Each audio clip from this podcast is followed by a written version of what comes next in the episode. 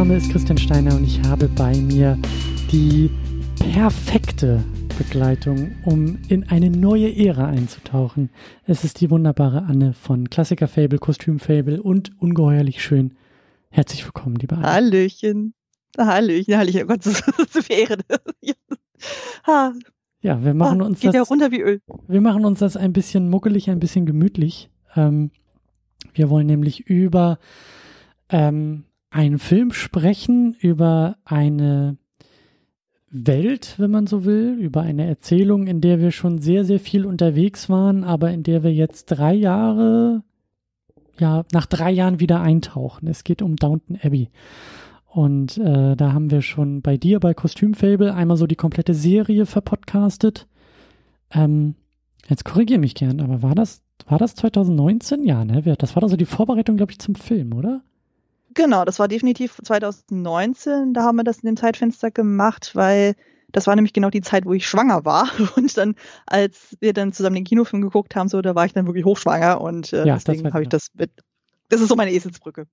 Stimmt, stimmt. Ja, viele, viele einschneidende Erlebnisse in den letzten Jahren. Das, äh, ja, auf jeden Fall. Ähm, genau, da hatten wir nämlich, das stimmt, wir waren ja beide, ich war, bin ja eigentlich auch großer Fan der Serie und da hatte ich die, glaube ich, auch irgendwie schon ein, zwei, dreimal geguckt oder so. Dann haben wir den Rewatch zusammen gemacht. Und das Ganze ist dann eben hier bei uns in der Second Unit in Ausgabe 317 zum, äh, ja, wenn man so will, zum Höhepunkt gekommen, weil wir dann ja zusammen im Kino waren, den Film besprochen haben, denn dann äh, einen Abend später, ich habe auch noch mal ein bisschen in die Folge reingehört zur Vorbereitung und ähm, ja, das war, das war ein großes Ding, ein großes Happening, würde ich sagen. Hm. Ähm, Das war schön.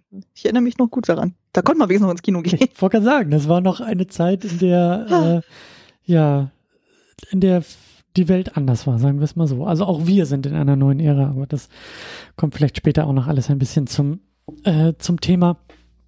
Aber ja, wir haben den Film, wir haben den Film, äh, den, den ersten Downton Abbey Film im Kino geguckt äh, und haben jetzt ähm, ungefähr drei Jahre später äh, den zweiten Film vor uns. Und ich bin sehr gespannt. Ich will da unbedingt mit dir eintauchen. Ich habe so einige Fragen an dich, auch einige Fragen an den Film. Ähm, lass uns das mal gleich machen. Und am besten vielleicht noch mit einer kleinen Runde, bevor wir dann so richtig eintauchen, mit einem kleinen Schlenker in Richtung Steady. Denn ihr könnt diesen Podcast unterstützen, wenn ihr das hier hört und wenn ihr das hier gut findet und wenn ihr mehr davon haben wollt und wenn ihr dafür sorgen wollt, dass sämtliche Lampen hier in dieser Institution anbleiben können. Dann unterstützt diesen Podcast, unterstützt uns bei Steady. Äh, das könnt ihr in drei verschiedenen Paketen machen. Ich habe auch noch mal angefangen, an den Paketen ein bisschen rumzuschrauben. Ich habe noch mal nahezu alle Inhalte so ein Paket runtergestuft. Also wenn ihr bisher noch nicht so überzeugt wart, guckt gerne noch mal rein in die Kampagne. Äh, vieles verändert sich gerade, da ist vieles in Bewegung. Und ähm, ja, da dürft ihr sehr, sehr gerne unterstützen. Ich hoffe, dass die Pakete noch interessanter und äh, ja auch ähm, schöner sind als vorher. Und äh, als Teil von dieser etwas neueren Steady-Kampagne ist es nämlich auch so, dass ich jetzt mal wieder, das habe ich früher sehr viel gemacht, jetzt wieder anfange, mich auch namentlich bei Leuten zu bedanken. Und zwar tue ich das bei Niklas, bei Sebastian und eben auch bei dir, liebe Anne, die diesen Podcast auch bei Steady unterstützt. Vielen, vielen Dank für die Unterstützung. Sehr, sehr gerne. Und Sehr, sehr gerne. Und auch äh, großes Danke auch an die Leute, die du jetzt eben namentlich auch erwähnt hast. Ja. Es ist hilfreich, Podcast zu unterstützen. Macht es. Tut es. Es gibt ein bisschen was zurück. Es gibt die Podcasts früher, es gibt Kapitelmarken, es gibt ähm, Skripte zu dem Podcast. Ihr könnt nochmal nachlesen, was wir so erzählt haben. Also alles viel, viel besser, viel, viel schöner. Und dafür gibt's eben, äh, ja, auch Dankeschön von mir. Deswegen, äh, ja, vielen Dank. Äh, klickt euch am besten bei uns, secondunit-podcast.de, einfach durch die Website. Da findet ihr auch entsprechende Links. Oder ihr guckt einfach auf steadyhq.com slash Second Unit und findet uns da, könnt uns da direkt unterstützen. Und ja, vielen Dank an dieser Stelle. So, jetzt aber direkt rein in den Film und wir tun das ja immer über, äh, wie wir das hier nennen, das sogenannte Vorverständnis. Da geht es so ein bisschen um die Frage, wie sind wir in den Film reingegangen, wie haben wir ihn geschaut, mit welchen Erwartungen. Das ist jetzt ein Film, Downton Abbey, äh, eine neue, ich glaube auf Deutsch, pass auf, auf Deutsch heißt er ja Downton Abbey 2, eine neue Ära. Im Englischen heißt Genau. er nur Downton Abbey, a new era, ohne die 2. Äh, ich verwechsel das nämlich immer so. Aber ein Film, der 2022 rausgekommen ist und den wir beide jetzt im Heimkino geschaut haben, oder? Wie war es bei dir? Mhm. Genau, genau. Ich hatte den über Amazon Prime Video dann ausgeliehen, dann im August war das, glaube ich. Ah, also ja. auch deutlich zeitversetzter dann auch. Genau. Genau. Ich habe mir auch, ich hatte dir dann ja auch die, als Dankeschön so für die Teilnahme hier, ähm, auch noch die DVD zugeschickt. Das äh, ist ja hoffentlich auch alles angekommen. Ja, ja, ja, danke schön, danke schön. Genau, das ist äh, nämlich äh, äh, wichtig zu erwähnen und so. Die ist echt schön. Also kann genau. man durchaus empfehlen. So, da ist auch sehr viel Bonusmaterial dann drauf und dann noch irgendwie so schöne Vintage-Postkarten noch dabei und ein schönes Booklet, wo nochmal alle Figuren mit schönen, äh, schönen Fotos nochmal aufgefüllt werden, dass man auch wirklich jeden Namen auch nochmal zuordnen kann, wer wer ist. Das ist echt ganz äh, schön gemacht. Also das äh, passt auf jeden Fall sehr schön in die Downton Abbey Sammlung, die jetzt bei mir noch drin steht, physisch. Das ist sehr schön. Sehr gut. Da hat mich sehr, sehr gefreut. Danke. Sehr gut. Ja, ich habe mir nämlich auch die Blu-ray nochmal gekauft äh, äh, zu dem Film. Ist mhm. auch wieder alles so absurd. Eigentlich ist das, das wäre nochmal ein ganz eigener Podcast, aber es gibt die DVD in der Special Edition und die Blu-ray nicht und eine 4K-Version gibt's aber nur bei iTunes und blablabla. Es ist alles furchtbar, dieses Heimkino und physische Medien. Aber ähm, worauf, worauf wollte ich hinaus? Ich wollte auf das Heimkino hinaus. Genau, wir haben es nämlich, äh, wir haben mhm. beide nicht ins Kino geschafft. Äh, der ist, glaube ich, im Frühjahr 2022, so, ich glaube, die Osterzeit, März, April, Mai, ist er irgendwie ins Kino gekommen und hat ja auch so einige Verschiebungen, glaube ich, hinter sich durch den ganzen Corona-Pandemie-Kram. Ich glaube, 2021 hatten sie den dann irgendwie auch gedreht. Ich kann mich erinnern, Interviews, wo es hieß, Drehbuch schon irgendwie relativ schnell, Ideen nach dem ersten Film, der kam ja 2019 raus, dann kam Corona, dann war so die Frage, wann können wir überhaupt drehen und wie und also mhm. Corona, die neue Ära, wenn man so will, ähm, schwappt auch sehr stark irgendwie in die Filmproduktion äh, hinein, aber er hat es denn ja doch noch im Frühjahr in die Kinos geschafft, aber für uns beide war das auch noch keine Option, den dann im Kino zu gucken.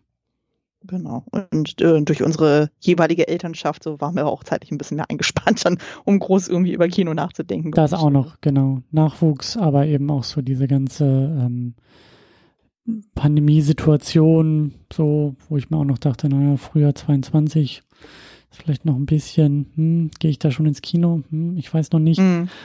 Aber glaube ich auch so ein Faktor, der, der den Film also ich habe mal so ein bisschen auf die Zahlen geguckt. Ich glaube, der zweite Film war jetzt nicht ganz so erfolgreich oder so mega erfolgreich wie der erste Film. Äh, da kann ich mir aber auch vorstellen, dass das vielleicht ein bisschen so mit reingespielt hat. Dass halt eben mhm. die Kinolandschaft ja eben dann doch auch ein bisschen, also weltweit war das ja auch noch ein bisschen, ich sag mal, in Bewegung. So. Ja. Also ich denke mal, der Film war ja nicht der einzige, der darunter zu leiden hatte. Nee, dass dann die Leute dann nicht mehr so ins, enthusiastisch ins Kino gingen, dann so, was ich auch absolut verstehen kann. Erstmal das und ich habe es auch noch in Erinnerung von dem ersten Film, so wo es halt hieß, na ja, das Publikum ist halt, also das Kinopublikum ist halt, ähm, wie soll ich das jetzt formulieren, ist halt eben nicht irgendwie jung, dynamisch, ungebunden wie bei irgendwelchen Blockbuster-Filmen, so die irgendwie alle mit, weiß ich nicht, 16,5 ins Kino rennen, so ungefähr, sondern das Publikum mhm. ist halt schon eher älter, wo ich mich dann auch frage, so, ja gut, okay, Impfungen waren schon alle verfügbar, hm, das schon, aber wo man vielleicht trotzdem noch ein bisschen vorsichtiger so unterwegs war und ähm, ja, also ähm, irgendwie auch, auch, obwohl so dieser große, also 2021 war eher so das Corona-Pandemie-Jahr, was ja, oder 20 vor allen Dingen auch, was die Filme dann alle so verschoben hat. Ähm, da ist der Film jetzt nicht ganz so reinge, rein, also es ist, glaube ich, so ein Spätläufer noch von dieser ganzen Corona-Situation, weil, wie gesagt, mhm. ich glaube, der hat sich auch irgendwie ein halbes Jahr verschoben oder so und ähm, sollte, glaube ich, schon Ende 21 irgendwie rauskommen. Aber. Ja, die hatten ja, ja erstmal gewartet, bis wirklich alle aus der Crew dann irgendwie geimpft wurden, so, und erst dann haben sie dann wirklich losgelegt. Ja. Ja, ja. Hatte ich zumindest gelesen.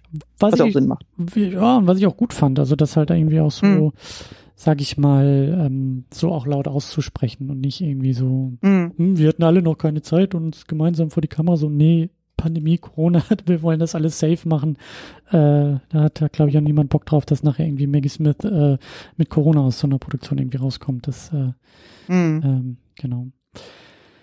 Ja, aber wir wollen eigentlich gar nicht nur die ganze Zeit hier über Corona quatschen, wir wollen vor allen Dingen auch über den Film selber quatschen und auch über die Geschichte mhm. des Filmes und äh, dabei uns vielleicht auch ein bisschen auf die Frage hinbewegen, so ähm, wieso, weshalb, warum eigentlich noch ein weiterer Downton Abbey Film ähm, nach sechs Staffeln und einer und einem Film. Also äh, ja, klär uns vielleicht noch mal ein bisschen auf. Was, was ist die neue Ära? Worum geht es in dem Film? Was passiert hier? Was sehen wir hier? Wo befinden wir uns? Ja, also so vom Setting her, wir sind jetzt im Jahr 1928, also relativ zeitnah nach dem ersten Kinofilm. Und wir haben im Grunde genommen zwei Handlungsstränge. Der erste Plotpunkt ist dann eine Erbschaft, dann so, es geht um eine Villa in Südfrankreich, die äh, in den Besitz von Violet, also der Figur von äh, Meg Smith dann kommt, wo sich erstmal alle fragen, so, warum kriegt sie bitte eine äh, Villa vererbt und so? Und äh, da heißt es immer so, ja, nee, ähm, ich hatte da mal vor vielen, vielen Jahren eine Bekanntschaft da so und wir waren uns sehr sympathisch dann so und ja, irgendwie hat sie nicht mehr weiter darüber nachgedacht und für sie kommt das jetzt auch recht überraschend, aber sie hat dann gesagt, so ein Jahr äh, von den ganzen äh, Enkelkindern, die sie ja so hat, so soll dann eben Sibby diese Villa bekommen, also sprich das Kind von Tom Branson und ähm, hier Sybil, die ähm, Schwester von den Crawleys, die ja dann verstorben ist, wie wir in der Serie auch schon besprochen hatten im Rewatch. Und ähm, genau, und der jetzige Inhaber von dieser Villa, der ähm, junge Montre, äh, Montmirail, äh, der sagt dann so, hey, ich möchte, dass ihr vorbeikommt und euch diese Villa anguckt. Also der hat auch mal keine Probleme damit, dass sie das erben wollen, aber dessen Mutter ist da nicht so enthusiastisch, was das betrifft. Und daraufhin beschließen dann irgendwie Lord Grantham, dann äh, seine Frau Cora, ähm, wer ist denn noch dabei? Edith ist dabei, ihr Ehemann Tom natürlich und seine neue Frau Lucy. Lucy haben wir jetzt im letzten Film ja kennengelernt. Das ist ja diese inoffizielle Tochter von der äh, Figur von Immortus Staunton. Und genau, dieser Teil der Familie ist dann halt in Südfrankreich und die kümmern sich da um diese Erbschaftsgeschichte. Und parallel dazu haben wir dann auf äh, in Downton Abbey selber dann das Setup, dass da ein eine Anfrage reinkommt von einer Filmproduktionsfirma, wo dort ein Stummfilm gedreht werden soll. Wo man sich erstmal fragt, hm, warum äh, sollten wir das machen so? Und Lord Grantham denkt sich so, Gott, was soll, sollen diese Leute hier? Ich will nicht, dass fremde Leute in unser Haus kommen. Und Mary sagt dann zu Recht und so, naja, wir brauchen das Geld schon und die zahlen sehr, sehr gut, weil wir haben ein sehr, sehr undichtes Dach und so, wo es dann bei jedem Schauer da ordentlich reinregnet. Und das sollten wir durchaus in Erwägung ziehen. Von daher kommt dann dieser Plot mit der Erbschaft in Südfrankreich den Granthams durchaus recht, dass sie sagen können, okay, wenn die da im Haus rumwuseln mit der Filmcrew, dann ziehen wir uns zurück. Und dann kommt da eben diese Crew dann mit den ganzen SchauspielerInnen und die wollen da drehen, aber das ist dann halt genau dieser Zeitpunkt, wo dann schon diese Entwicklung stattfindet von äh, Stummfilm zu Talkies und ja, erst heißt es dann so, oh Gottes Willen, äh, wir müssen diesen ganzen Stummfilmdreh abbrechen, so, das, äh, das will keiner mehr sehen. Und dann kommt ja Mary mit der glorreichen Idee von wegen so, ja, was spricht denn dagegen, das Ganze als Tonfilm jetzt zu machen? Und dann sagt man sich, okay, dann organisieren wir alles an Technik und an Leuten und so, dass wir das stemmen. Aber das Problem ist, unsere weibliche Hauptdarstellerin von diesem Film, die Mrs. Dalglish, die hatte jetzt nicht so die beste Stimme für ein Talkie. Und wie der Zufall es so will, ähm, wird dann halt nach einer Alternative gesucht und dann wird auf einmal Lady Mary spontan Synchronsprecherin, was Mrs. Dalglish auch nicht so witzig findet. Und dann gibt es da nochmal ein bisschen Irrung und Wirrung. Und ja, ich glaube, das sind so die beiden wesentlichen Plotpoints ja. in dieser Geschichte. No? Das heißt, ich habe irgendwas vergessen. Äh, ich glaube nicht und ich glaube, dass wir da auch ein bisschen noch in weiteren, ähm, vor allen Dingen, wenn wir über die Figuren noch ein bisschen sprechen und so, ich glaube, wir werden das noch ein bisschen weiter auseinander pflücken können. Mhm. Gerade auch die ganzen äh, ja wirklich sehr dramatischen äh, Entwicklungen, die sich dann hier noch weiter entfalten. Also manche Figuren, äh, ich denke da vor allen Dingen immer wieder an Mr. Mosley zurück, der äh, Ach ja. Ja, genau. Den mochte ich in der Serie schon immer sehr, der bekommt ja. auch noch so sein schönes Happy End, aber da können wir gleich noch mal ein bisschen, ein bisschen äh, tiefer einsteigen. Ähm, mhm. Bevor wir das nämlich tun, wollte ich noch ein bisschen zu Cast und Crew was erzählen, vor allen Dingen äh, zu der Tatsache, dass wir, da habe ich jetzt aber auch nicht weiter nochmal nachgeschaut, warum, aber wir haben einen Wechsel in der Regie. Simon Curtis hat jetzt hier Regie mhm. geführt. Äh, der hatte nicht äh, beim ersten Film Regie geführt. Ich weiß gar nicht, ob er bei der Serie irgendwie dabei war. Äh, sagt dir der Name was? Hast du da nochmal geschaut? Ähm, ich hatte nochmal rausgesucht, ich konnte den auch nicht mehr richtig zuordnen. Wenn ich es richtig verstanden habe, ist es der Partner, der Ehemann von unserer Cora-Darstellerin. Also mhm. die beiden kennen sich auf jeden Fall.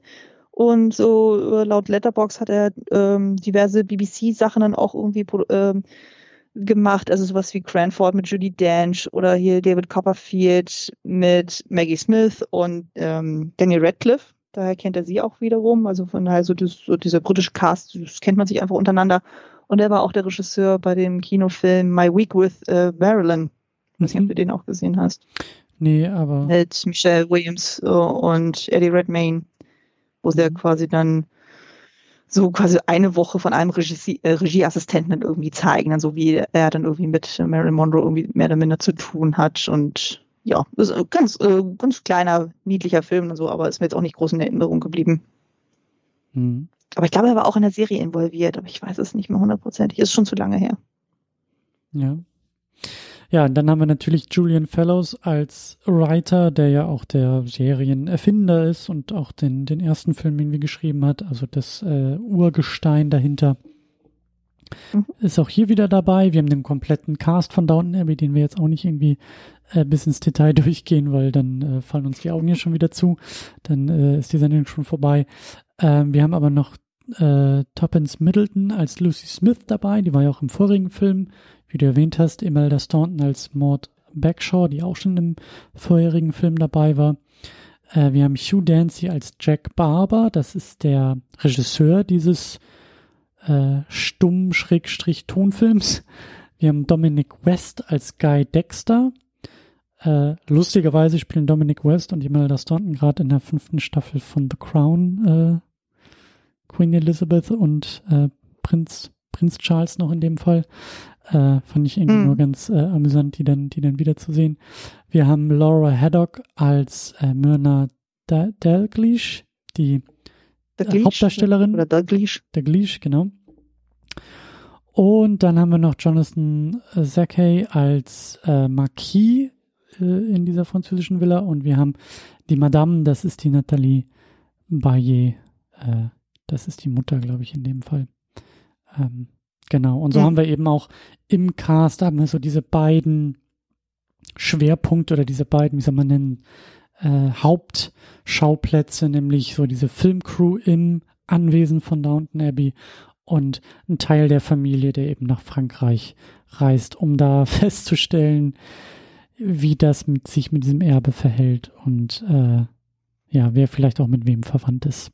Aber da steigen wir vielleicht einfach mal direkt ähm, in die weitere Auseinandersetzung ein. Also vielleicht fangen wir so ein bisschen mit der Geschichte nochmal an, also mit diesem, was, was du so im Plot erwähnt hast. Ähm, also, weil das war gleich meine erste Frage, bevor der Film anfing, war so, wo, wo sind wir gerade, wo stehen wir gerade?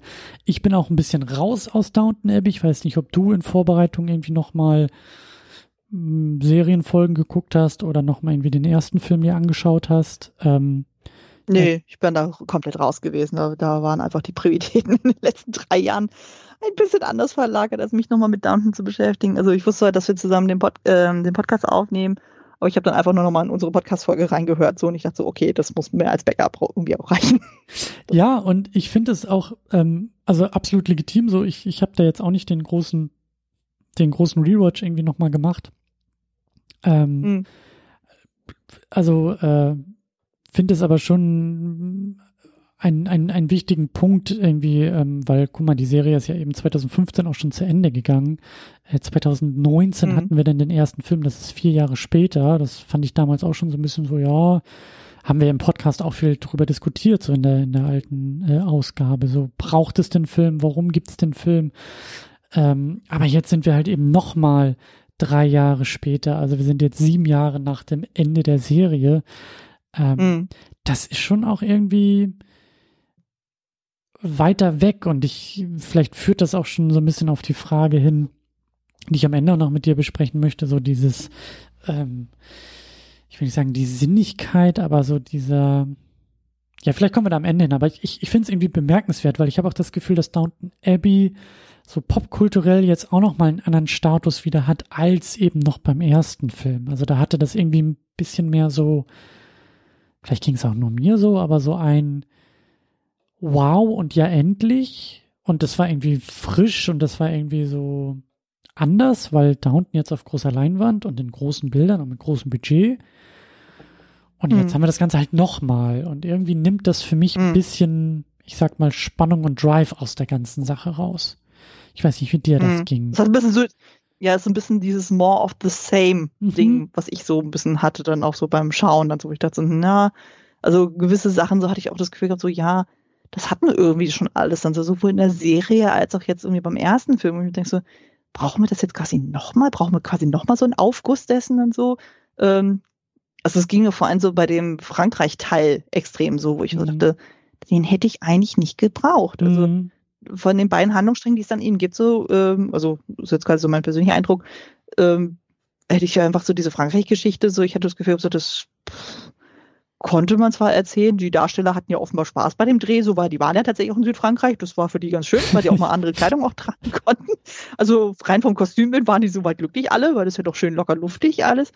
Aber äh, für mich war dann der andere Teil dann mit dem Filmdreh deutlich spannender, weil das natürlich so diese Sing in the Rain Vibes dann auch irgendwie hatte. Mit so einem Mhm. leichten Hauch von Sunset Boulevard, wo ich dachte, ja, also ähm, da muss man auch ein bisschen dazu sagen, also einfach so dieses ganze Setup von wegen, du hast da so ein historisches Gebäude und dann kommt so eine Filmcrew rein und dreht dann wiederum selber so ein historisches Ding. Das hat mich total selber an meine eigene Zeit erinnert, wo ich beim Film gearbeitet hatte, Hm. weil wir hatten irgendwann mal so einen Doku-Spielfilm in Schloss Bückeburg gedreht zu Matahari. Und da hatten wir im Grunde genommen genau das gleiche Setup. Wir als fremde Filmcrew kamen da in dieses Schloss dann irgendwie rein, hatten überall unser ganzes Equipment irgendwo aufgebaut so und dann irgendwie einen ganzen Raum nur für die Maske, einen ganzen Raum Mhm. nur für das Kostüm. Und Mhm. wir waren überall so verstreut und waren immer mit unseren Filmteams irgendwo, während parallel irgendwelche Führungen durchgemacht wurden. Also so super wild, aber das hat, das war für mich so diese persönliche Komponente, wodurch ich ja bei dem Film ja noch mehr Spaß hatte, wo ich dann dachte so, ah, ja, das war bei uns auch so. Und gerade so dieser Kommentar von Lord Grantham, der irgendwann sagt so, oh Gott, da kommen Leute, die geschminkt sind und fassen alles an. Also ich fand das so meta irgendwie, wo ich mir denke, so, im Grunde, Downton Abbey ist ja im Grunde nichts anderes. Du hast ja auch eben diese Crew, die da irgendwie in dieses Gebäude kommt äh, und dann einen Film dreht oder eine Serie. Und das fand ich irgendwie, irgendwie schon ein schöner Kniff dann irgendwie, wo ich dachte, so, ja. Das so. stimmt. Ich hatte da Spaß beim Zugucken, zumindest bei dem Teil dann so. Das andere war so eher so, hm, Das stimmt. Das von, stimmt. äh, bei dem anderen hatte ich das Gefühl, das war so ein bisschen so viel Lärm um nichts.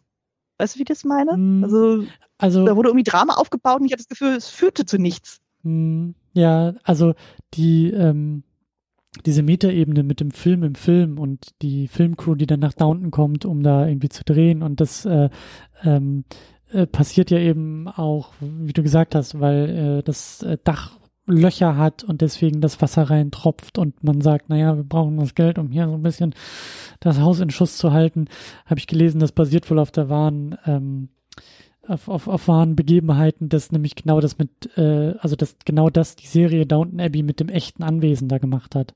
Also dass die Film, also die Ah. Serienproduktion Downton Abbey wohl auch dazu geführt hat, dass ich weiß leider nicht mehr, wie, wie, wie, wie es im Original heißt, ähm, aber dieses Anwesen, was ja als äh, Schauplatz für Downton Abbey dient, hatte wohl auch Löcher im Mhm. Dach und äh, die Serie hat wohl auch dieses Anwesen gerettet. Also diese, dieses Augenzwinkern, diese Metaebene, die ist da äh, wohl auch sehr, sehr, sehr deutlich hinter den Kulissen passiert. Und das, ja, das ging mir ähnlich. Also da, da hatte ich auch das Gefühl, ähm, vielleicht kommen wir da gleich noch ein bisschen, wenn wir ein bisschen mehr auch über die Figuren noch sprechen. Es ist schon alles sehr. Highclere Castle ist das. Dankeschön. Gerade eben nachgeguckt. Dankeschön, Highclere. Castle, genau. Ja, das echte Downton Abbey, was ja auch bis heute touristisch, glaube ich, eine Menge draus zieht, äh, Schauplatz zu sein. Also ich meine, Genau. ich habe es auch auf meiner Bucketlist, äh, irgendwann mal dahin zu fahren, aber äh, genau. Ähm, was ich sagen wollte, ist, dass die Geschichten, die Geschichten, auch im Plural, also das, was die Figuren dort erleben und was, was, was da mit ihnen passiert, teilweise schon sehr dick aufgetragen war und gerade diese ganze Frankreich-Nummer. Also ich, also auf so einer filmischen Ebene, ich verstehe das halt voll. Also zu sagen, naja, wir haben diese, wir haben dieses augenzwinkernde Meta-Ding mit der Filmproduktion in Downton, aber das kann nicht irgendwie alles sein für den Film. Und was, was macht man auf der großen Leinwand, wenn man viel Budget hat? Äh, ja, man reist um die Welt. Man, man, man schickt äh, die Hälfte der Downton-Familie einfach mal nach Frankreich. Wie du sagst, äh, gibt es nochmal andere Klamotten zu sehen. Das ist natürlich auch alles sehr lustig, wenn Mr. Carson da irgendwie als äh, stattlicher englischer Gentleman da sich an die französischen äh, klimatischen Bedingungen anpassen muss. Also Hm. ich, ich, ich, ich verstehe da vieles, aber wie du sagst, ähm, irgendwie fühlt sich der Film voller an, als er sein müsste. Und vielleicht deute ich dann wieder gleich so, naja, so eine gewisse Existenzkrise, weil warum haben wir überhaupt einen zweiten Film? Und hatten wir nicht schon sozusagen den, den Epilog mit dem ersten Film und mhm. vielleicht kommen wir da gleich nochmal ein bisschen bei den Figuren drauf zu sprechen, weil da teilweise einfach echt sehr, sehr viel passiert für zwei Stunden Laufzeit, für diese, wie du sagst, dann eben doppelten Settings, die teilweise zu wenig führen, aber ja, also irgendwie war es dann auch, irgendwie war es viel, obwohl es auch irgendwie leer ist. Hm. Hm definitiv. Also ich hatte das Gefühl, so, so äh, zu der Grundfrage, warum gibt es diesen Film? Ich hatte das Gefühl, bei manchen Punkten hatten anscheinend Leute so das Gefühl, wir müssen dann erst recht nochmal so eine Schleife irgendwie machen, weil wir dann auf einmal dann nochmal, wir haben noch eine Hochzeit, wir haben ja. dann noch zwei Verlobungen, wir haben dann äh, äh, hier das Ende von Violet. Ich denke mal, das war so mit der Hauptgrund, dass man gesagt hat, okay, das, da will man definitiv einen Haken setzen, um zu sagen, okay, jetzt ist Maggie Smith dann komplett aus dem Universum dann noch raus, sozusagen, dass sie da nicht noch mehr verpflichtet werden muss, weil die gute Frau ist jetzt auch schon 84, wenn ja. ich das richtig auf dem Zettel habe. Also auf jeden Fall über 80. Und äh, ich meine, die macht so immer noch parallel recht viel dann so, aber ich denke mal, sie wird dann auch froh sein, wenn sie da dieses Kapitel jetzt auch endlich mal abschließen kann. Ja, ja, ja. Und das, das, das auch irgendwie im, innerhalb der Erzählung auch irgendwie abzuschließen, ne? Ähm, mm. Das war ja das Ding damals, äh, wie hieß er denn? Matthew, glaube ich, ne? Der erste Ehemann von Mary, der Dan ja, Stevens, ja, genau. Hm? Genau, Dan Stevens, genau, der da ja so rausgeschrieben werden musste, weil irgendwie Verträge nicht und doch nicht und so.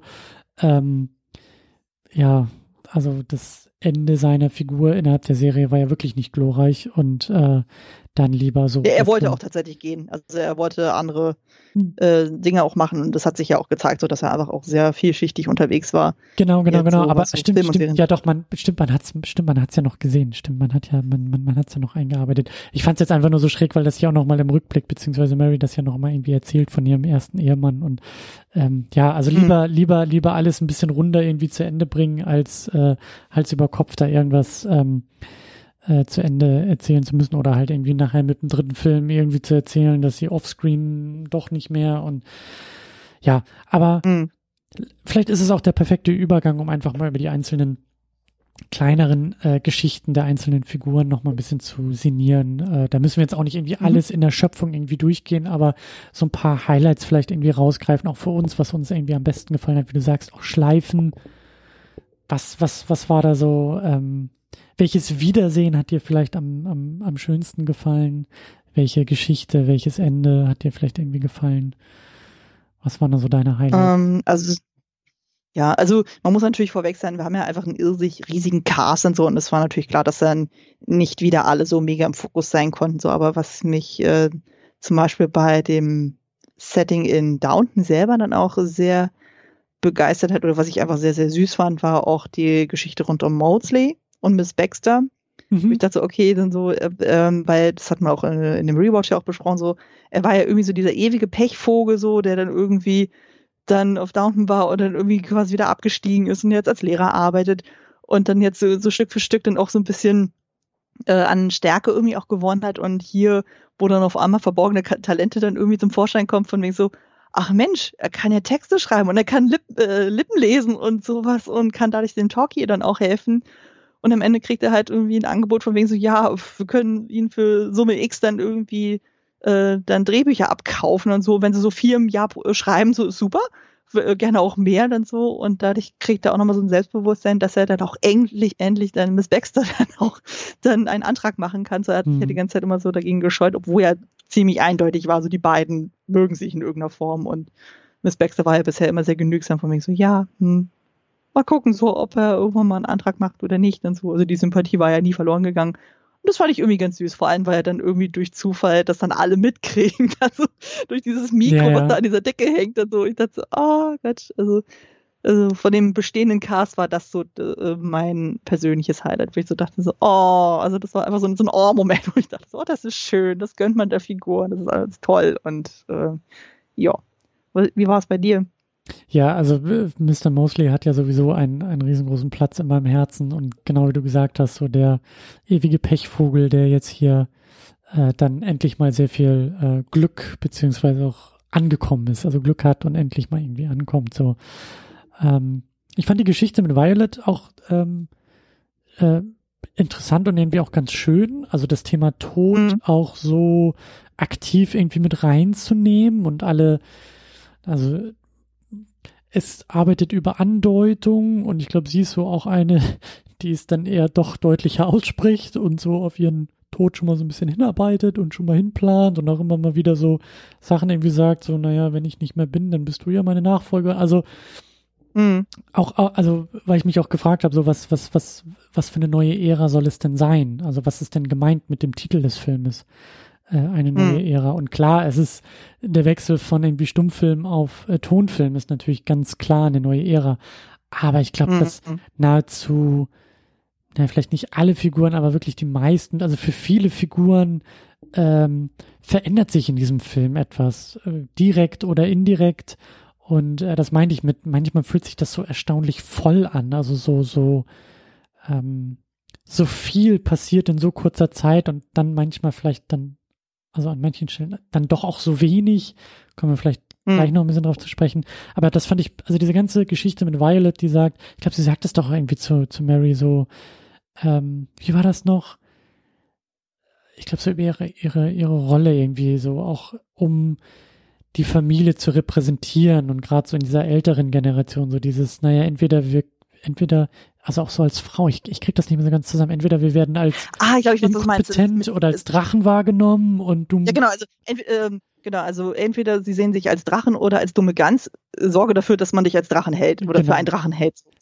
Genau. Das war auch sehr schön. Und ne, so, also auch die beiden, also weil gerade ja auch Mary, das war ja schon so über die Serie vorbereitet, auch über den Film, so sie ist ja eigentlich jetzt so die nächste, wie sagt man, ähm, Hausherrin in Sachen Downton, so. Mhm. Und Robert ist ja eigentlich auch so langsam auf dem Rück, Rücktritt, so. Ähm, und das fand ich, also dieses, dieses ganze so Generation, Generationsübergang, mhm. äh, Genau, es ist jetzt so eine Staffelübergabe im Grunde genommen. Genau, Staffel, Staffelübergabe. Das, das, das, das ist so das Bild, was ich gesucht habe. Ja, wie, wie mhm. Aufgaben, Funktionen, Rollen weitergegeben werden. So. Und da, das, das fand mhm. ich zum Beispiel ganz schön. Ich fand es dann, das meine ich mit viel, also schon ein bisschen viel, dass Mary dann auch noch diejenige ist, die sagt, hey, mach doch aus dem Stummfilm einen Tonfilm und dann auch noch diejenige ist, die synchronisiert und also von ich bin die nächste Downton-Generation zu, hey, ich erfinde aus dem Stummfilm Tonfilm, spiele auch noch die Hauptrolle in, es ist alles ein bisschen viel für meinen Geschmack. Hab dann noch eine Liebesgeschichte, die ich ablehne, weil mein Ehemann, der irgendwie keine Zeit für den Filmdreh von Downton Abbey 2 hatte, der ja aber auch noch existiert, also das fand ich alles ein hm. bisschen viel, äh, wo ja. ich mir dachte, so, Der ah, hatte aber tatsächlich keine Zeit gehabt. Ich habe auch nochmal nachrecherchiert, er ist ja der Einzige, der aus dem letzten Cast oder aus dem ursprünglichen Cast nicht mehr zurückgekommen ist, also Matthew Good. Und der war tatsächlich verhindert, weil er irgendwie eine Miniserie über die Entstehung von dem Film The Godfather gedreht hat. Ah ja, ich glaube, das ist gerade einfach die, ja, ja. Genau, das ist einfach die, äh, die Offer heißt das irgendwie und ähm, da das einfach mit den Vertragsbedingungen, es hätte es einfach nicht zugelassen, dass er auch noch hier kurz mal Hi sagt. Ähm, Alles, also dachte, hm, alles legitim, ja. aber ja, ich hatte irgendwie das Gefühl, dass so das Material bei ihr so wirklich so eine Staffel irgendwie tragen würde. Also so, ne, ich weiß gar nicht mehr, was, was da die Folgen waren, irgendwie zehn Folgen oder sowas. Mhm. Ähm, und das dann aber jetzt so in zwei Stunden irgendwie reingequetscht wurde, wo ich mir dachte, hm, ja, okay, äh, hätte man sich auch ein bisschen mehr Zeit nehmen können dafür oder weniger erzählen können.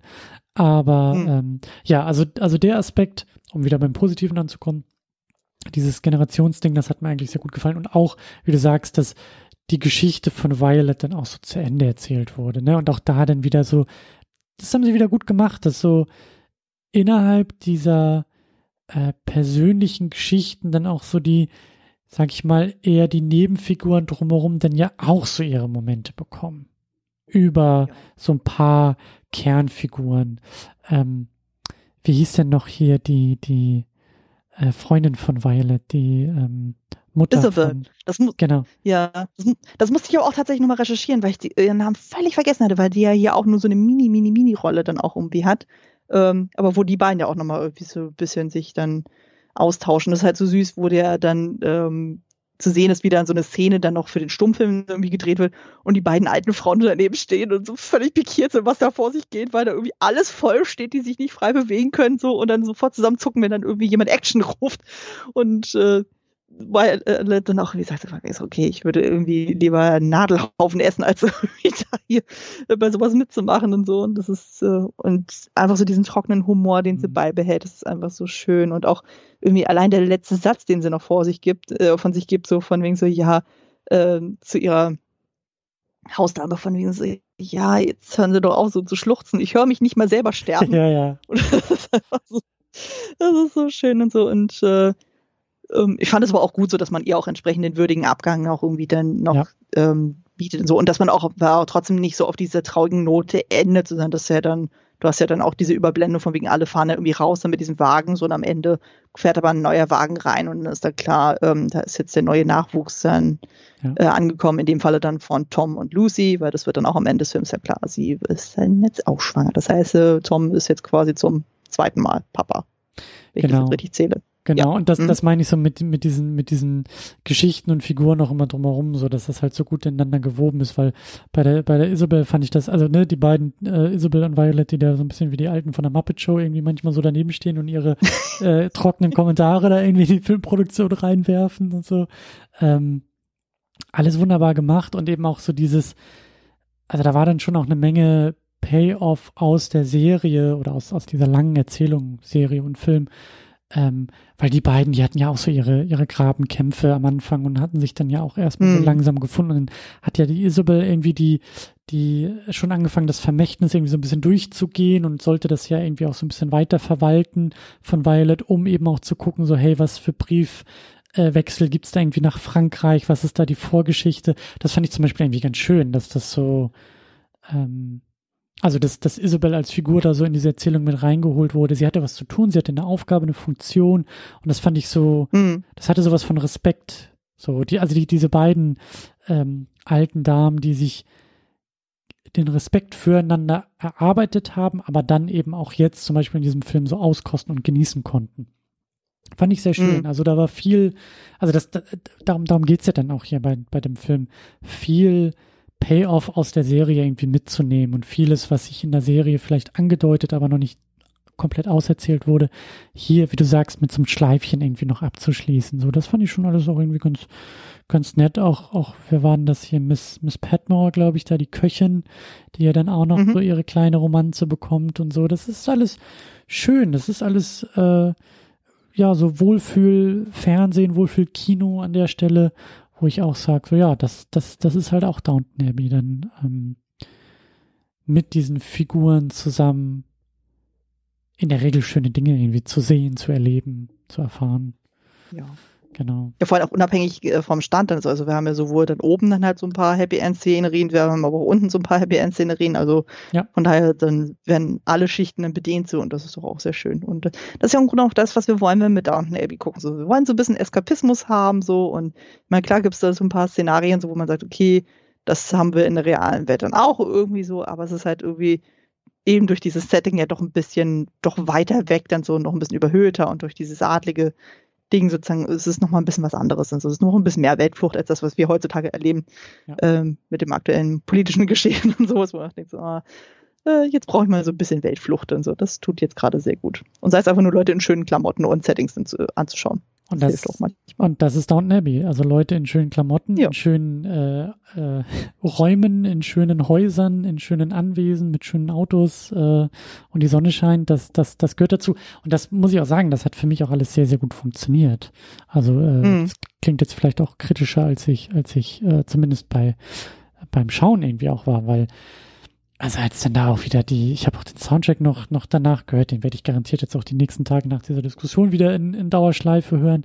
Wunderbar, ja. also der, der Score ist toll und auch wie sie da mit der mhm. Titelmelodie arbeiten irgendwie und wie sie dann auch das erste Mal richtig ausgespielt wird. Und natürlich kriegen wir den wunderbaren Helikopterflug irgendwie mit der Kamera über das Anwesen das erste Mal rüber, so, wo ich auch dachte, jupp, das, mhm. da werde ich auch nie müde, das irgendwie zu sehen, auch nicht in Breitbildformat im, im, im Kinomodus, so immer, nehme ich, sofort. Ja. Mit schöner Musik und die Sonne geht unter und auf und also absolut, da bin ich absolut dabei. Das, das funktioniert und wie du auch sagst, so dieses, ähm, also da verstehe ich auch das Kalkül zu sagen, naja, und was, wenn wir sie jetzt alle mal nach Frankreich irgendwie bringen? Oder einen Teil nach Frankreich irgendwie ja. bringen? Äh, oder eben ja auch dieser absurde Moment, äh, wenn äh, das Personal von unten in die Filmproduktion irgendwie mit reinkommt und alle entsprechend ja. die Outfits von oben irgendwie tragen, ne? Und äh, die Bediensteten. Das ist doch eine großartige Szene, oder? Natürlich. Und, ich und so gefeiert. Das Spiel im Spiel ja auch, ne? Also der, der, mhm. die Leute, die dann ja eben unbedarftes Küchenpersonal spielt, was aber als StatistInnen in diesem äh, Tonfilm auftauchen muss. Also tolle Momente und mhm. ja, ähm, eine lustige Idee auch lustig umgesetzt. So. Ja, ja. Also ich glaube, da hatten die Frauen äh, und Männer dann auch richtig Spaß daran, dann auch nochmal, weil das ist ja irgendwie vom Setup dann ähm, so äh, spätes 1900 irgendwie angesiedelt, also gerade so, was Stimmt. so die Kostüme betrifft, das ist, das ist ja definitiv so zwischen 1870 und 1890 so den Kostümen nachzuurteilen. Und äh, auch wie du siehst, auch mit den Frisuren und so. Also ich glaube, Andy hatte, also der Mann von Daisy, der hat ja zum Beispiel auch nochmal so fette Koteletten irgendwie ins Gesicht geklebt bekommen und solche Späße. Und ich dachte so, oh mein Gott, das ist so herrlich. Also weil einfach alle Figuren komplett anders auf einmal aussehen. Und das ist dann für die ja auch irgendwie witzig, weil die auch sagen, ja, das ist total komisch, das fühlt sich irgendwie so falsch an, wie wir so als Personal sitzen auf einmal da an diesem riesigen Dinnertisch. Und äh, denke ich mir so, boah, das muss doch irre voll gewesen sein, das zu drehen, wenn dann quasi da dieser riesige Tisch dann ist und dann quasi diese Fake-Crew ja. und dann nochmal die richtige Crew dann irgendwie noch dabei ist. Ich dachte so, oh Gott. Also dann müssen sie auch nicht rumgetauscht haben, so dass dann irgendwie alle irgendwie ihren Platz kriegen. Ja. Aber das äh, könnte ich mir aber auch vorstellen, dass es sehr witzig war im Grunde genommen. Äh, wo wir gerade nochmal über den Look gesprochen haben, so ich weiß nicht, ob dir das auch aufgefallen ist, aber hattest du auch so ein bisschen das Gefühl, dass manche von den SchauspielerInnen so ein bisschen zu viel Sonnenbräune hatten? Also zum Beispiel hier Hugh Bonneville, also Lord Grantham. Ja. Habe ich das Gefühl, der war ein bisschen zu braun gebrannt. Also gerade am Anfang, wo ich dachte, wow, was ist denn mit ihm passiert? Das habe ich aber also, auch gelesen. Ich glaube, das lag tatsächlich, weil sie irgendwie erst in Frankreich oder so gedreht haben. Also, dass, ah. dass, dass da irgendwie, äh, aber ja, das, das hatte mich auch irritiert. Ich müsste das nochmal nachlesen, wie das da genau war, aber in, auch in der IMDb gibt es da so ein paar Einträge irgendwie zu, dass da, glaube ich, ich glaube irgendwie Frankreich oder oder weil sie eben für Frankreich dann irgendwie ein bisschen gebräunter irgendwie sein mussten und ich glaube da ist einfach mm. in der mm. Produktion ein bisschen was äh, also ich will auch nicht wissen wie das hinter den Kulissen da war auch mit dem ganzen Corona Kram und wie oft da irgendwie ausgefallen wurde und man verschieben verschieben musste mm. und also das äh, ist wahrscheinlich äh, auch alles viel viel turbulenter gewesen als es auf der Leinwand aussieht aber ja das, äh ja, also ich habe nur so ein paar, äh, durch die DVD hatte ich ja so ein paar Behind-the-Scenes-Videos dann auch gesehen und da hat man auch wirklich gesehen, dass äh, ganz viel mit Maske und Gesichtsschutz und allem Pipapo wurde dann gearbeitet. Also ja. da hatte ich schon das Gefühl gehabt, dass da wirklich auch sehr drauf geachtet wurde, dass da entsprechende Hygienemaßnahmen eingehalten wurden und äh, ja.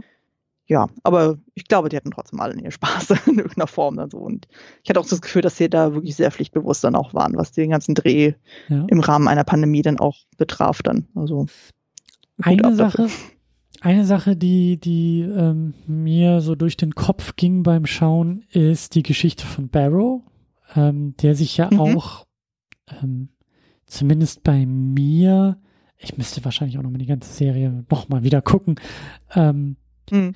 der sich ja schon auch, also der der klassische Bösewicht irgendwie war innerhalb der Serie, der ja dann immer mit also mit mehr und mehr Hintergrund und mehr und mehr, sag ich mal, Motivation ausgestattet wurde, dass er dann immer, wie soll man sagen, also dass ich ihn immer mehr mochte oder zumindest respektieren mhm. konnte, verstehen konnte. Und irgendwie hat sich sein Weg auch so bei mir verändert. Ähm, mhm. Und eine Sache. Er wurde ein bisschen so ein Anti-Held dann irgendwie. Also er war halt nicht so klassisch böse, sondern es war dann immer ja, genau. komplexer irgendwie. Und man konnte auch im Grunde auch äh, tragisch, wie wir es ja hier auch irgendwie merken. Und man merkt so, oh, der ist ja natürlich dann ziemlich gebeutelt durch seine Homosexualität.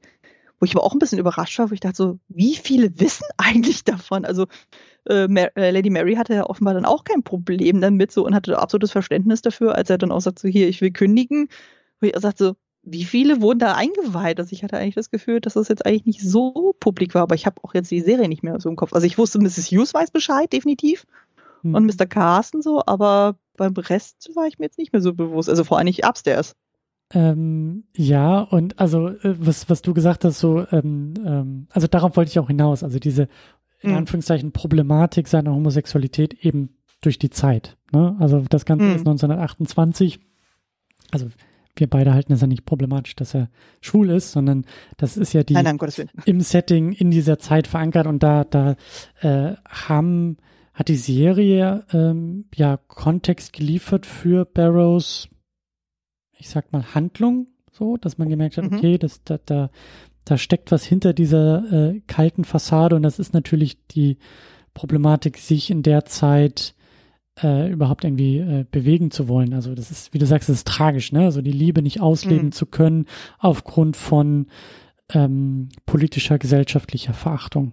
So dessen, was mhm. man ist. So, da sind wir heute. Was ja gerade im ersten Film ja auch wirklich sehr deutlich nochmal gemacht wurde, genau. wie problematisch das tatsächlich ist. Genau, so. Und worauf ich hinaus will, ist, ähm, dass ich so ein bisschen mich gefragt habe, also ja, es wissen viele Leute oder es wissen einige Leute Bescheid und ich war etwas, also erstmal ist mir aufgefallen, dass es nie laut ausgesprochen wurde.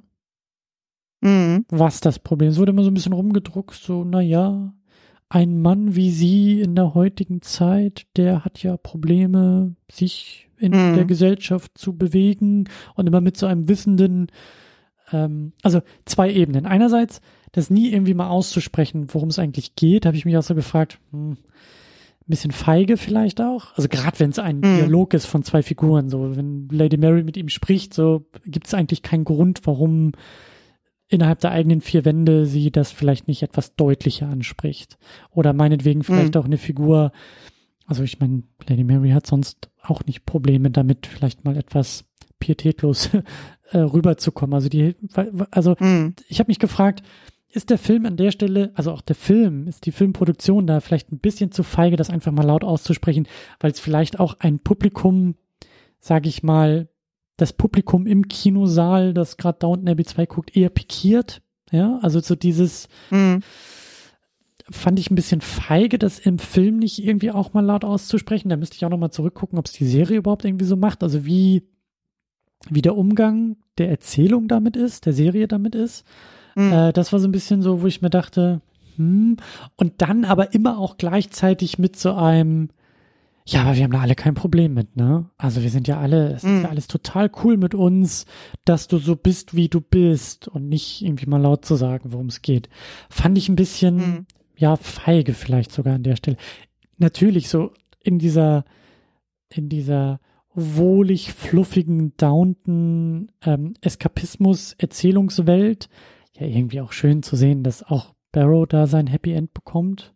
Ähm, mhm. Zumindest äh, sieht es ja so aus, dass er dann da mit dem Schauspieler, der ihm ein Angebot macht und sagt, hey, du kannst mit mir als mein persönlicher äh, Bediensteter ähm, reisen und die, also die beiden, die es dann ja auch äh, durch die Blume ähm, kommunizieren, was eigentlich wirklich gemeint ist, so.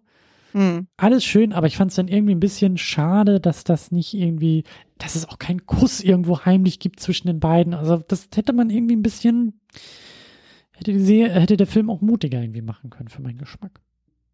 Ja, ich weiß gar nicht mal beim ersten Film, ich glaube, da gab es eine Kussszene mit seinem Love Interest da, wenn ich mich richtig entsinne, oder? Ich weiß Also ich wüsste jetzt nicht, oder, oder ist das vielleicht wegen äh, der Pandemie, dass man sich da entsprechend zurückgehalten hat? Möglich. Also das kann natürlich sein, dass es da äh, äh Gründe ja. gab, das, das so nicht zu machen, aber ich fand es trotzdem so ein bisschen, weiß ich nicht. Ich weiß, was du meinst, ja, aber es kam mir gerade so in den Sinn. Und ich meine mich gerade so in den Sinn, jetzt du über Barrow gesprochen hast und äh, der Umgang mit seiner Homosexualität, wenn ich das richtig auf dem Zettel habe, war das, glaube ich, so, dass in der Serie das immer so eher seitens der Frauen durchaus als okay dann kommuniziert wurde, aber bei den Männern dann nicht. Also die Männer waren dann immer diejenigen, die das dann halt irgendwie hart angefochten haben und gesagt haben, so, nee, das ist nicht normal und bla und so. Und äh, also ich meine sowohl bei Mr. Carson als auch hier mit dem einen Diener, den er, wo er noch anfangs dachte, er wäre auch homosexuell, aber wo sich dann rausstellt, er ist es nicht und der dann total angewidert auf Barrow reagiert so und das alles zu hochdramatisch ist und ähm, mhm. ich meine, so war das dann irgendwie. Wie gesagt, es ist jetzt auch schon drei Jahre jetzt mindestens her, wo wir das geguckt und besprochen haben. Also ihr müsst nochmal da in die Folgen reinhören bei Kostüm Fable, wenn ihr das nochmal genau wissen wollt. Da haben wir das alles wirklich klein, äh, ins kleinste Detail dann besprochen. Aber so kriegen wir es nicht mehr auf dem Zettel. Nee. Aber wie gesagt, das ist mir einfach nur so aufgefallen, wo ich dachte, hm, macht man es jetzt, also richtet man sich da irgendwie auch an, an, das, an das eigene Publikum, ist man, ist man da irgendwie ein bisschen zu, weiß ich nicht, ist das zu glatt gebügelt? Das ist, glaube ich, so das Ding. Hätte, mhm. da, hätte, hätte es da nicht ein bisschen mehr Ecken und Kanten geben können in dieser Erzählung, in diesem, in dieser Plotline, aber ähm, mhm. naja, so ist es halt. Ähm, ja, jo. und eine letzte Figurengeschichte, einfach weil ich das vorhin schon angedeutet habe. Diese ganze Geschichte mit, mit Robert in Frankreich ähm, fand ich dann auch ein bisschen viel so für ja. einen Film und für eine, ah. eine, eine Reise nach Frankreich. So dieses, ich reise nach Frankreich. Äh, könnte es vielleicht sogar sein, dass irgendwie meine Mutter was mit dem Franzosen hatte und ich in Wirklichkeit der Sohn dieses Franzosen bin? Äh, mhm. Ist meine komplette Erb Linie dadurch irgendwie gebrochen. Ups, es stellt sich raus, meine Ehefrau ist irgendwie todkrank und das irgendwie alles so an, einem, an einem Abend äh, aufgetischt. Äh, fand ich dann schon ein bisschen, ein bisschen, um dann eben auch sehr schnell wieder ein Schleifchen sich aufzulösen, so, nee, du bist doch der Sohn deines Vaters und nee, ich bin doch nicht, also ich bin zwar krank, aber alles ist heilbar, fand ich dann auch so ein bisschen ähm, überhastet. Also irgendwie, das meinte ich halt mhm. mit, einerseits passiert viel, aber dann irgendwie auch wieder nichts von Konsequenz. So.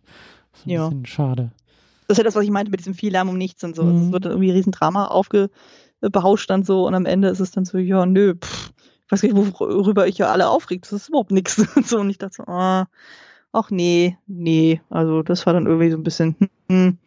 und äh, na, oder auch so Sachen wie mit Tom und Lucy, dann so, man lernt im Grunde auch nichts über die noch weiter, also insbesondere nichts über Lucy, man weiß einfach nur so, ja, sie ist äh, ganz lieb. Sie ist eine tolle Ehefrau, sie liebt Tom, sie liebt äh, ihre Stieftochter äh, Sibby. Da ist alles rund, alles schön, alles flauschig. Dann so dachte ich, ja gut, aber man hätte ja vielleicht ein bisschen mehr von ihren Charakter noch gerne sehen können. So, also ich hätte, wie gesagt, diesen ganzen Frankreich-Plot überhaupt nicht gebraucht. Da hatten ja. wir im Vorgespräch gesprochen. Das war mir dann schon wieder zu nah an meiner Lebensrealität, äh, was so das Thema Erbschaft und so betrifft, wo ich dachte, so, das will ich jetzt nicht noch in meiner Eskapismus Filmleidenschaft irgendwie dann haben, sozusagen. Ich will was anderes haben. Ich, ich brauche dieses Thema Erbschaft nicht nochmal. Also irgendwie ja. habe ich mich da jetzt in dieser, innerhalb dieses Universums so ein bisschen dran satt gesehen, wo ich mir äh, gemerkt habe, so, die, das brauche ich nicht nochmal. Wir müssen das nicht nochmal haben. Also jetzt reicht's auch langsam. Also wie gesagt, das mit dem Film dreht, das fand ich toll. Äh, aber so dieses ganze Erbschaftsding und irgendwie illegitimer Sohn, Tochter, was auch immer. Also so dieses More of the Same, was ich ja schon sagte. Es ist einfach, da hat man schon das Gefühl gehabt, den Leuten fällt nicht mehr so richtig was ein, also was man noch irgendwie aus diesem Universum erzählen könnte. Mit den Figuren, die sie haben. Weißt ja, du?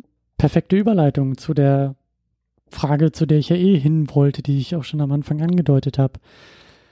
Hm. hm. Zweites Mal, zweites Mal ins Kino gehen, zweites Mal Downton Abbey auf der großen Leinwand. Die große Innovation ist weg, die große, es ist nicht mehr frisch, es ist jetzt ähm, ein noch einmal. Was machen wir damit? Und brauchen wir das? Und funktioniert das überhaupt? Und im Endeffekt gehen wir das gleiche Thema durch, was wir beim ersten Film schon besprochen haben und auch mit dem, mit mhm. der gleichen Aussicht. Und jetzt? Also, was kommt jetzt?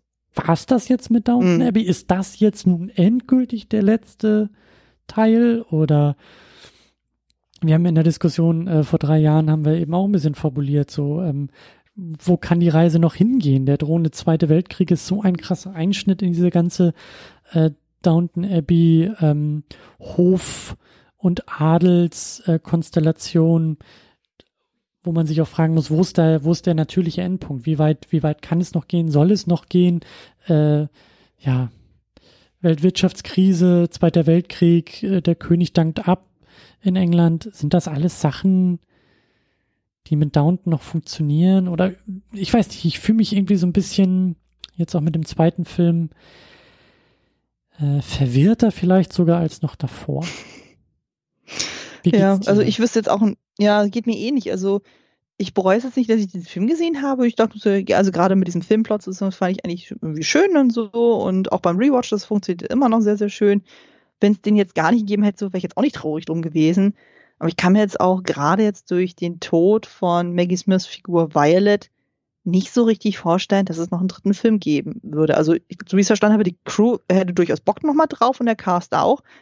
Aber ich habe das Gefühl, eben dadurch, dass dann diese Figur von Violet dann fehlen wird, diesmal endgültig, mhm. weiß ich nicht, ob dann eine Michelle Dockery, die ja Lady Mary spielt, ob die dann diese Rolle tatsächlich so ausfüllen kann, weil sie war ja eigentlich nie so dieser zynisch bissige Charakter, so wie Violet das so wunderbar verkörpert hat. Also sie ist dann einfach mhm. doch ein bisschen zu, ähm, ja, ein bisschen zu steif als Figur, als dass sie dann irgendwie das so tragen könnte in einem dritten Film. Oder die müssten halt irgendwie so einen richtig, richtig krassen Sprung machen und sagen, okay, wir skippen einfach den kompletten Zweiten Weltkrieg.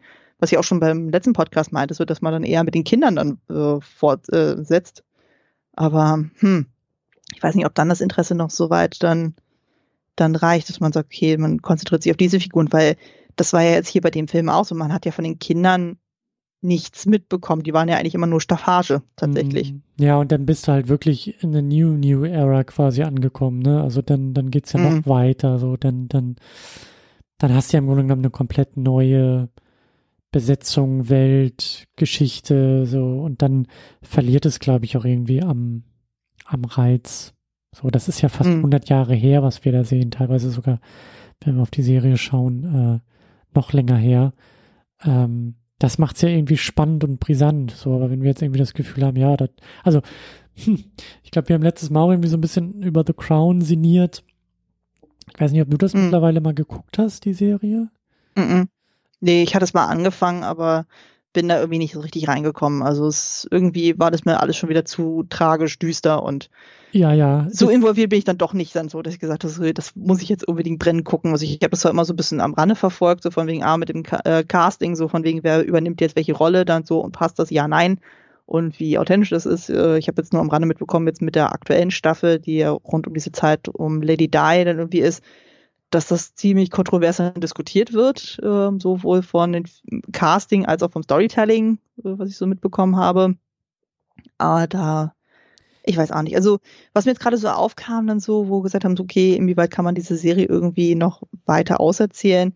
Ich meine, wir haben ja zum Beispiel aktuell ja dieses Beispiel gehabt mit Game of Thrones und so, wo man gesagt hat, okay, wir hauen jetzt noch mal eine Prequel-Serie raus, die 172 Jahre vorher dann spielt, also wo es quasi nur um ein Königshaus dann geht, sozusagen, und wir erzählen quasi deren Geschichte, wie es dann quasi dieses Rise and Fall Prinzip dann irgendwie gibt.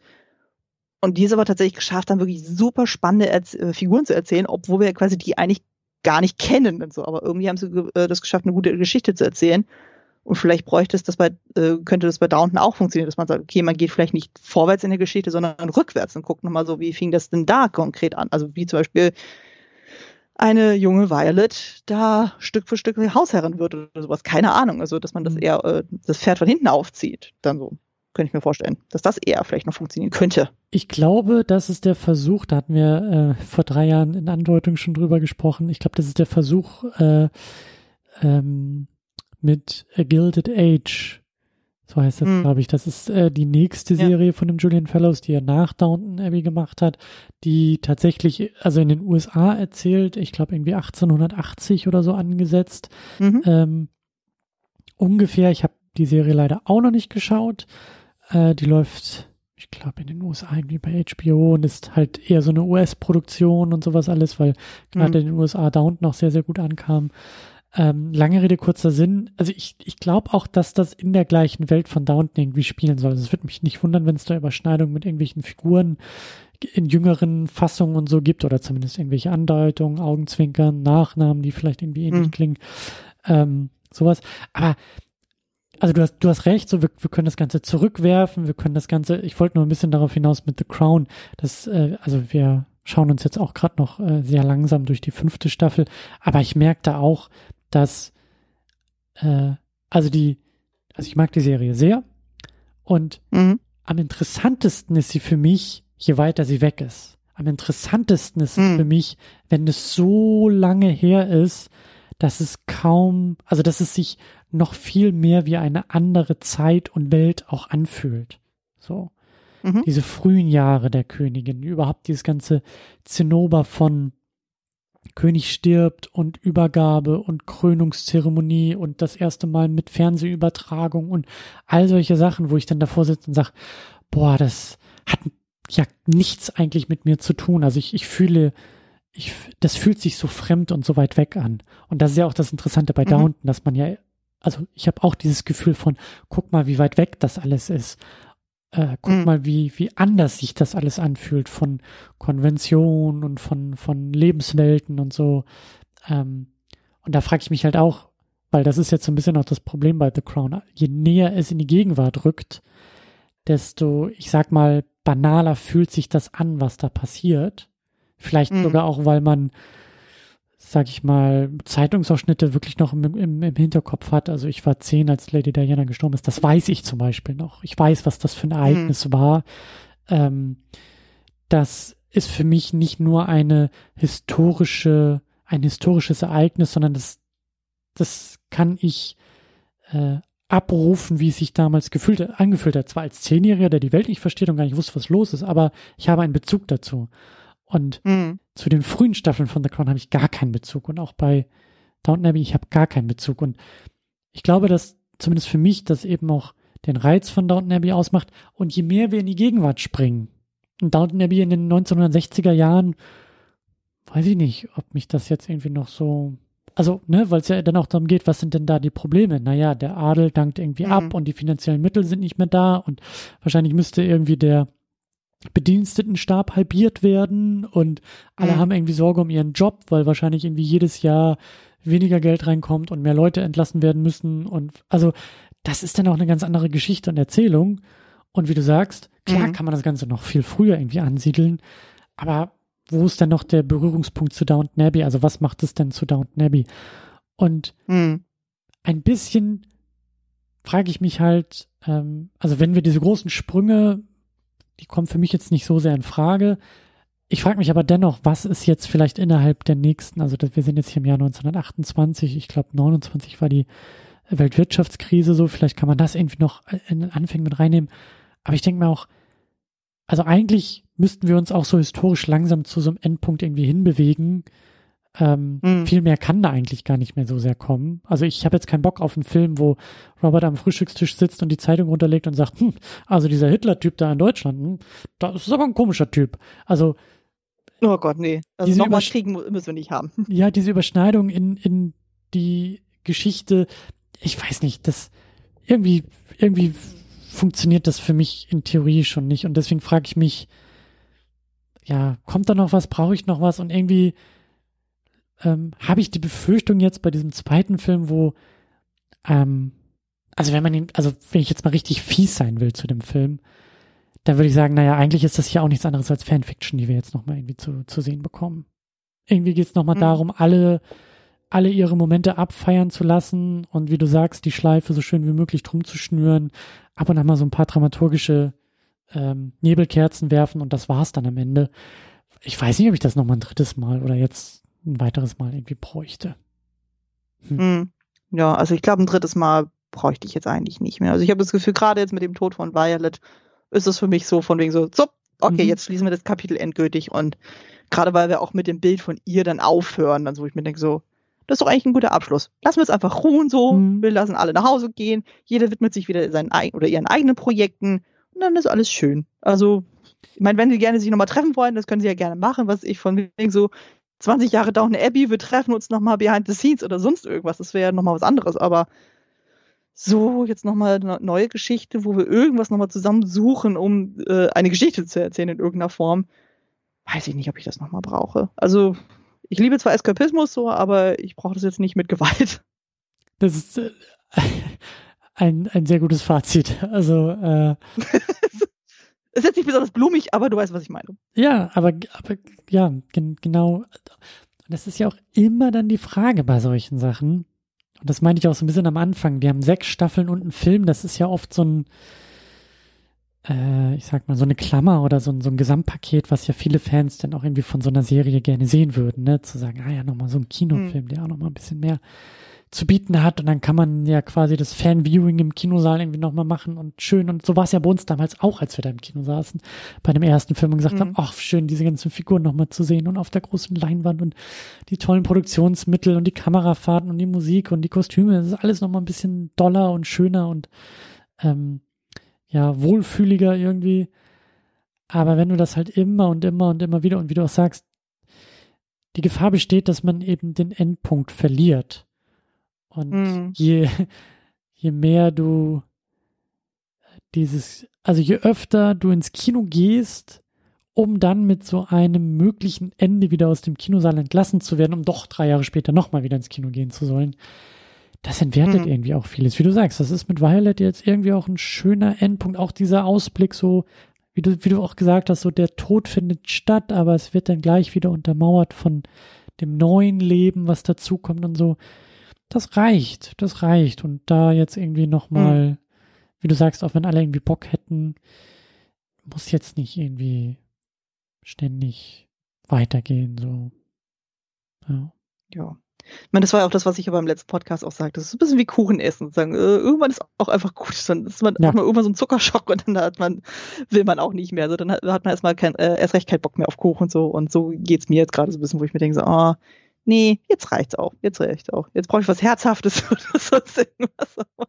Jetzt so diesen Zuckerschock, das, äh, das reicht jetzt erstmal. Ich hatte auch sowieso das Gefühl gehabt, also jetzt im direkten Vergleich zum ersten Film, dass dann eben durch dieses Setting mit äh, dem Königsbesuch, das fühlte sich mehr wie so ein mhm. richtiger Abschluss dann irgendwie an. Also das ist jetzt eher so nur quasi Epilog 2.0 irgendwie. Also das so, ja. ja. Also dieses Große ist es irgendwie nicht in dem Sinne. Es wird zwar groß inszeniert irgendwie, aber so dieses, was wir am anderen hatten, so wo wir es wirklich nur diese, äh, diese eine Geschichte haben mit einem Setting, mit vielleicht noch so ein paar Nebensträngen und so, aber im Grunde genommen spielt sich alles in dem Haus dann ab.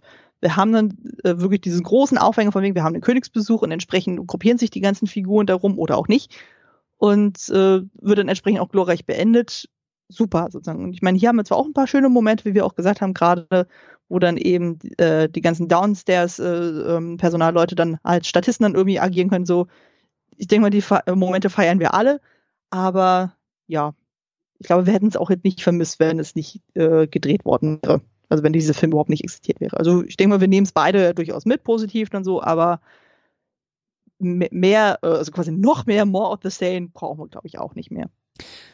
Und auch sehr schön von dir nochmal beobachtet, diese ganze Geschichte im ersten Film mit dem, mit dem König, der vorbeikommt, so, wo ich, wo ich natürlich auch mhm. sagen würde, ja, natürlich gehört der König auf die große Leinwand. Also wenn der König kommt, dann wird ja das absolut goldene Supergeschirr äh, irgendwie äh, ausgepackt von Mr. Carson, der es persönlich noch schrubbt. Natürlich muss man mhm. da das größte, beste, tollste und auf uns übertragen. Natürlich muss das dann im Kino passieren. Ja, was, also größer, besser geht's ja gar nicht mehr. Und da hast du vollkommen recht. dann kommt der nächste Film, der sagt, naja, eigentlich können wir uns hier nicht mehr steigern. Größer geht's nicht mehr. Was machen wir jetzt? Nein, wir machen einfach mal zwei Handlungsstränge auf. Und beide mhm. fühlen sich aber eher so an wie so ein, äh, wie so ein Holiday Special, wie so ein. Mhm. Stimmt, ja. Also, mhm. wo man, wo, wo ich so gesagt hätte, äh, also stell dir vor, du stolperst, ohne es zu wissen, durch die DVD-Abteilung und siehst, ach guck mal, da gab's noch mal so einen Downton Abbey äh, Fernsehfilm noch mal hinterher. So.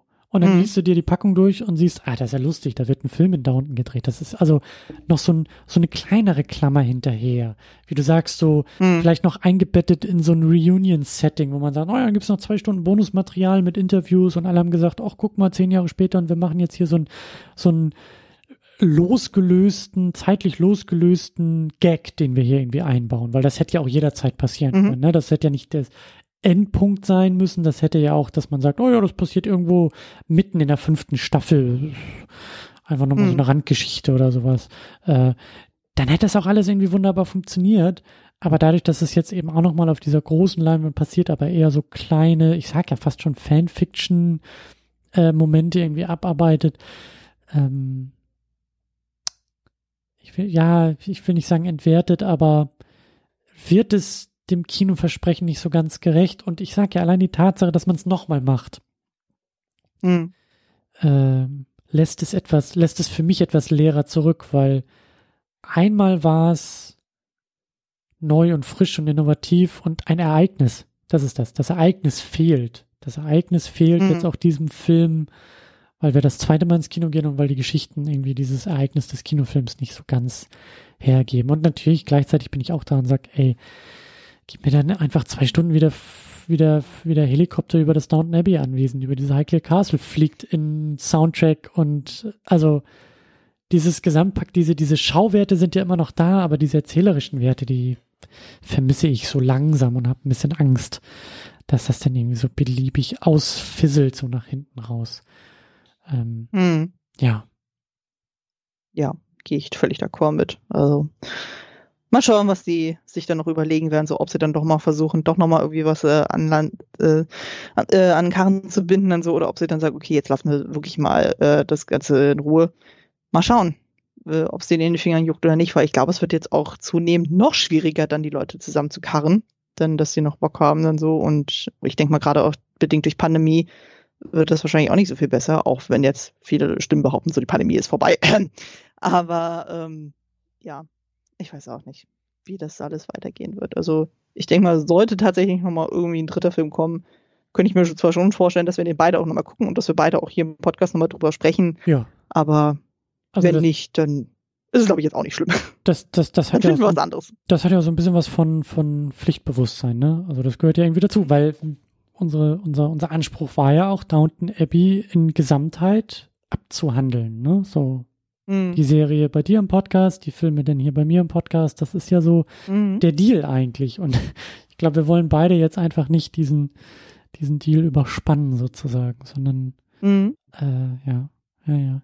Ja, und ich sag ja es, also ähm, ich frage mich auch so ein bisschen, ob jetzt so, oder andersrum gesagt, ich kann selbstbewusst die Zeit von Downton Abbey für mich jetzt auch abschließen.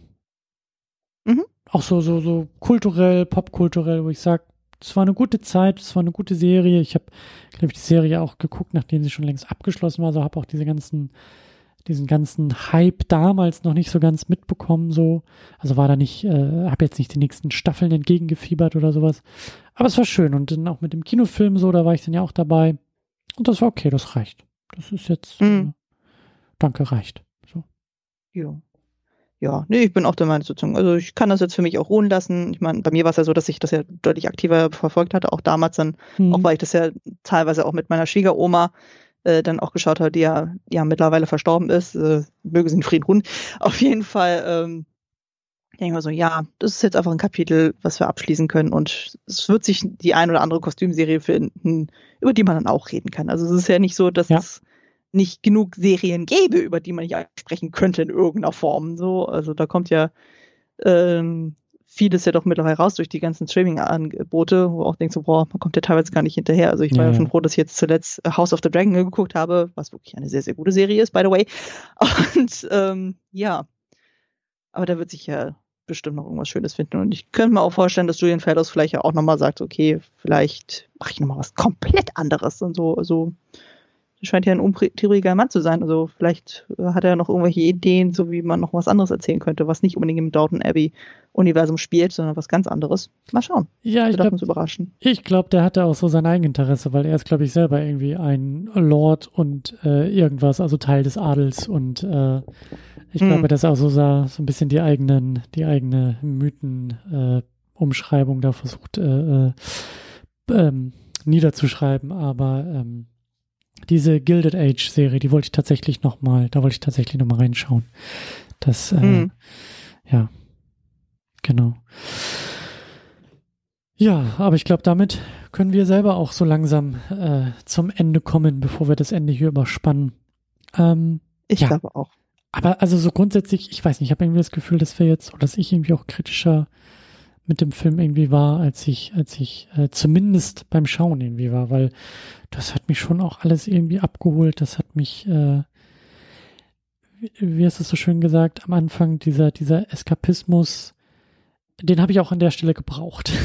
also auch mm. nach zweieinhalb Jahren Pandemie und wie du sagst, es ist alles noch nicht vorbei, aber äh, es gibt viel, viel, viel, vor dem Downton Abbey eine schöne, ein schöner Fluchtort auch manchmal sein kann. Für zwei Stunden, ja, abgeschlossen, wunderbar, funktioniert. Äh, also, ja, für, so ohnehin, wer irgendwie der Serie treu und Fan ist und war, äh, kann den Film ja auch wunderbar, muss den Film eigentlich auch wunderbar mitnehmen.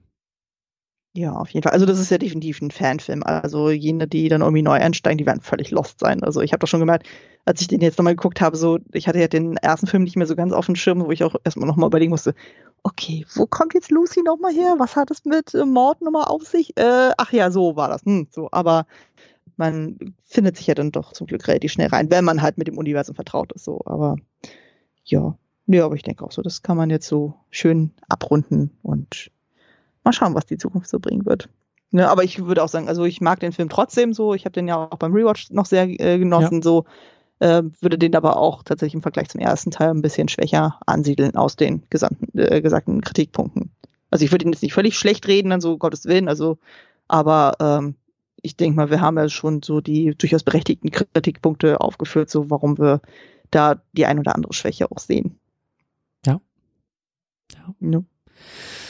Ja, dann äh, bleibt uns eigentlich nur noch, was bleibt uns denn noch zu sagen? Es bleibt uns zu sagen, dass man äh, bei dir ja auch sehr, sehr gerne reinhören kann. Du bist sehr umtriebig in Sachen Podcasterei. Erzähl doch ein bisschen. Klassiker-Fable, Kostüm-Fable, ungeheuerlich schön. Äh, die Projekte werden mehr und reichlich. Ja, aber das sind auch die drei, so wo ich sage, okay, das muss ich auch irgendwie ein bisschen handeln, weil ich bin ja seit der letzten Aufnahme, die wir gemacht haben zu dem ersten Down Abbey Film, bin ich ja auch Mutter geworden und da muss man natürlich ein bisschen mit seiner Zeit haushalten. So. Und entsprechend gucke ich dann, dass ich zwar einmal im Monat äh, Podcast raushaue, das ist ja ein bisschen Me-Time für mich tatsächlich. Ähm, und äh, deswegen wechselt das immer so ab. So entweder ist es mal eine Folge Klassiker-Fable, wo ich ja eben über ältere Filme spreche, ist es Kostüm-Fable, das, was wir jetzt zum Beispiel gemacht haben mit Downton Abbey, ähm, wo ich ja Filme und Serien bespreche, wo halt der Fokus auf Kostümdesign liegt. Oder jetzt halt seit Anfang dieses Jahres sind so ist ja ungeheuerlich schön dazu gekommen, wo ich ja über Adaption verschiedener Arten zu dem Märchen Die Schön das Biest dann auch bespreche. Ist auch so ein kleines Herzensprojekt, dann sowas sehr, sehr nischig ist, aber ich liebe es sehr und äh, habe ich auch schon gewundert, warum ich das nicht schon früher gestartet habe, aber manchmal kommt man auf solche Gedanken erst spät und vielleicht auch im Rahmen der Pandemie und merkt so, okay, ich brauche irgendwie kreativen Input. Und äh, genau, also darüber kann man mich hören, wenn man das möchte. Also wenn man da gezielt sucht, dann so, dann wahrscheinlich am besten über dich, über die Second Unit. Da ist ja quasi so ein bisschen das Zuhause äh, meiner ganzen Podcast. Äh, du hattest es so schön beschrieben mit der äh, Podcast-WG, wo ich ja drin mit sein darf. Genau. Und da kann man mich auf jeden Fall finden, da mit allen Formaten. Und äh, genau, und ansonsten, wenn man mich noch suchen möchte, ähm, abseits von deinem Blog und so, dann das ist jetzt auch relativ frisch auch erst. Ich bin jetzt auch komplett bei Mastodon angemeldet. Also da könnt ihr mich dann finden. Also entweder mit äh, Kostümfrau, mit Klassiker Fable äh, oder ungeheuerlich schön. Kostümfable ist bei Klassiker Fable mit dabei, weil es ja quasi der gleiche Feed ist und ich mittlerweile im Schnitt nur noch einmal im Jahr Kostümfable äh, veröffentliche, weil es ja immer ein bisschen schwierig ist, dafür Leute zu finden, die auch Zeit haben zu podcasten. Aber wenn, dann freue ich mich trotzdem umso mehr. Und äh, genau, und bei Instagram kann man mir jetzt auch da folgen. Da habe ich jetzt extra für die Podcast einen eigenen Account eingerichtet. Also wenn ihr da unter Kostümfrau Podcast alles ein Wort dann sucht, dann findet ihr das auf jeden Fall. Da versuche ich immer regelmäßig jetzt Updates dann auch zu liefern, von wegen, woran ich jetzt gerade arbeite, was ansteht und so halt. Genau. Das äh, werden wir auch alles verlinken. Also wenn ihr das hier gerade hört, dann schaut am besten einfach mal auch in die Show Notes. Da könnt ihr euch dann durchklicken und dann eben auch die Podcasts von Anne hören und natürlich auch abonnieren und äh, genau folgen, mhm. wie man das so schön mhm. sagt. Könnt ihr mit uns auch machen. Am besten geht's auf secondunit-podcast.de. Da gibt's alle Links in alle Richtungen, die in irgendeiner Form relevant sind. Auch äh, in den Show Notes findet ihr auch alle Links. Ihr findet auch Links zu den Podcast-Verzeichnissen. Ihr könnt uns abonnieren bei Apple, bei Spotify, bei YouTube, bei allem, was Podcast irgendwie abspielt. Und natürlich, hier auch nochmal der Hinweis, dürft ihr uns sehr, sehr gerne unterstützen. Am liebsten über Steady, aber auch mit PayPal oder Banküberweisung. Schaut am besten bei uns im Blog vorbei, secondunit-podcast.de slash unterstützen. Oder ihr klickt euch einfach ein bisschen durch das Blog hindurch. Tja, dann was machen wir? Wir machen jetzt hier langsam zu. Äh, wir äh, löschen die Kerzen. Was gibt's denn noch für Bilder bei da unten? Wir äh, schließen die Vorhänge. Wir, wir, genau, wir legen Laken über die Möbelstücke. Ja, ja. Weißen Laken. Stimmt, ja, das ist das beste Bild, weil man weiß ja nicht, ob vielleicht dann nochmal so in drei Jahren die Laken wieder runtergenommen werden, der Staub genau. abgeklopft wird. Aber ja, wir, mhm. wir, wir kehren ein bisschen ein und äh, sagen äh, vielen Dank fürs Zuhören und bis zum nächsten Mal. Ciao. Ciao.